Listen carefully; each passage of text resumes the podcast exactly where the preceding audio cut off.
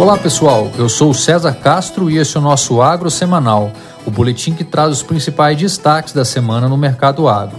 Começando dessa vez pelo boi, tivemos a boa notícia na quarta-feira do desbloqueio do mercado chinês para as exportações de carne bovina. Isso após três meses e meio do embargo. A notícia animou o setor, o que se refletiu em alta dos contratos futuros, com o vencimento em maio de 22, por exemplo, subindo 6,8% frente à última sexta, valendo agora 328 reais por arroba, enquanto o janeiro de 22 é negociado a 335 reais por arroba. No mercado físico em São Paulo, o animal fechou a quinta-feira a 317 reais por arroba, alta de 1,8% na semana. Mas do lado da carne, no atacado, a carcaça dianteira caiu mais 3,5% desde a última sexta, assim como a carne suína e o animal, que continuaram em queda.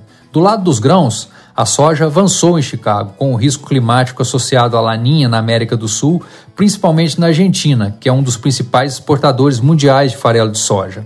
A previsão é de temperaturas elevadas seguidas de fortes chuvas na região, após o clima seco observado nas últimas semanas. A oleaginosa fechou a quinta aos 12 dólares e 77 centes o bushel, alta de 0,7% desde a sexta passada.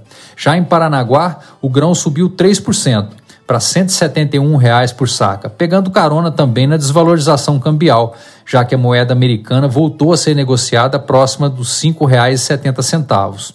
No mercado do milho, além da preocupação com o clima na América do Sul, o aumento da produção de etanol nos Estados Unidos, principal destino do cereal norte-americano, evitou que o grão caísse junto com o trigo, que foi prejudicado pela redução de 10% na posição comprada dos fundos especulativos.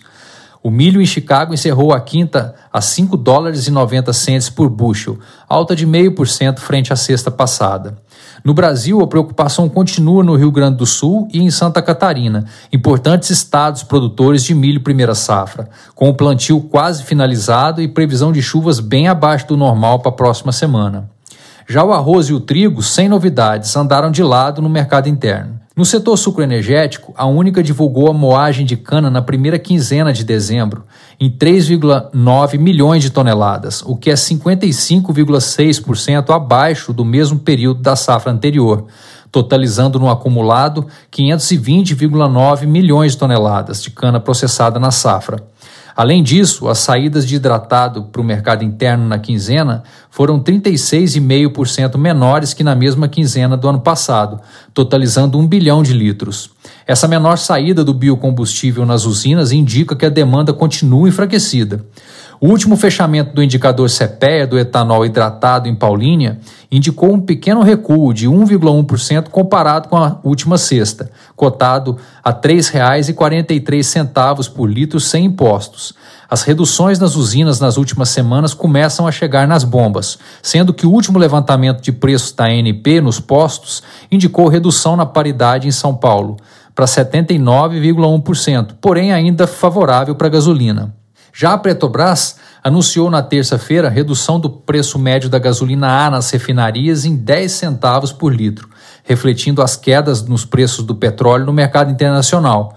E o açúcar na Bolsa de Nova York fechou na tela de março de 22 em 19,4 centes de dólar por libra-peso, redução de 1,6% comparado com a última sexta-feira, influenciado pela desvalorização do petróleo no meio da semana e a valorização do dólar.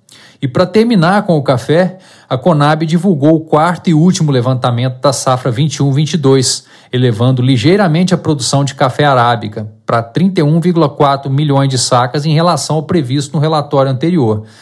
Ainda assim, significa uma queda de 36% frente ao ano anterior, enquanto o Conilon cresceu 14% para 16,3 milhões de sacas, de modo que o total da safra foi de 47,7 milhões de sacas de café, um recuo de 24% frente ao ano passado. Do lado dos preços, houve leve alta em Nova York, fechando a quinta a 2 dólares e 37 centes por libra peso, enquanto o preço ao produtor brasileiro de arábica avançou para R$ 1.460 por saca e o Conilon 830 reais por saca. Vale dizer que a previsão de chuva segue positiva para as áreas cafeeiras na segunda quinzena de dezembro, com maiores acumulados em Minas Gerais, mas também chovendo no estado de São Paulo.